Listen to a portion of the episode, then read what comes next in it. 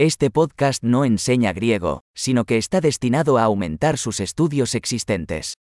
Un componente importante del aprendizaje de un idioma es someter a su cerebro a grandes cantidades del idioma, y ese es el objetivo simple de este podcast. Escucharás una frase en español y luego la misma idea expresada en griego.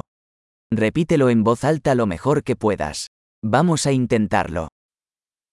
Me encanta el griego. Λατρεύω τα ελληνικά. Excelente. Como ya sabrá, utilizamos tecnología moderna de síntesis de voz para generar el audio.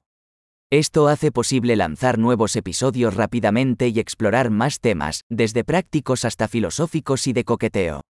Si está aprendiendo otros idiomas además del griego, busque nuestros otros podcasts, el nombre es como acelerador de aprendizaje griego pero con el nombre del otro idioma.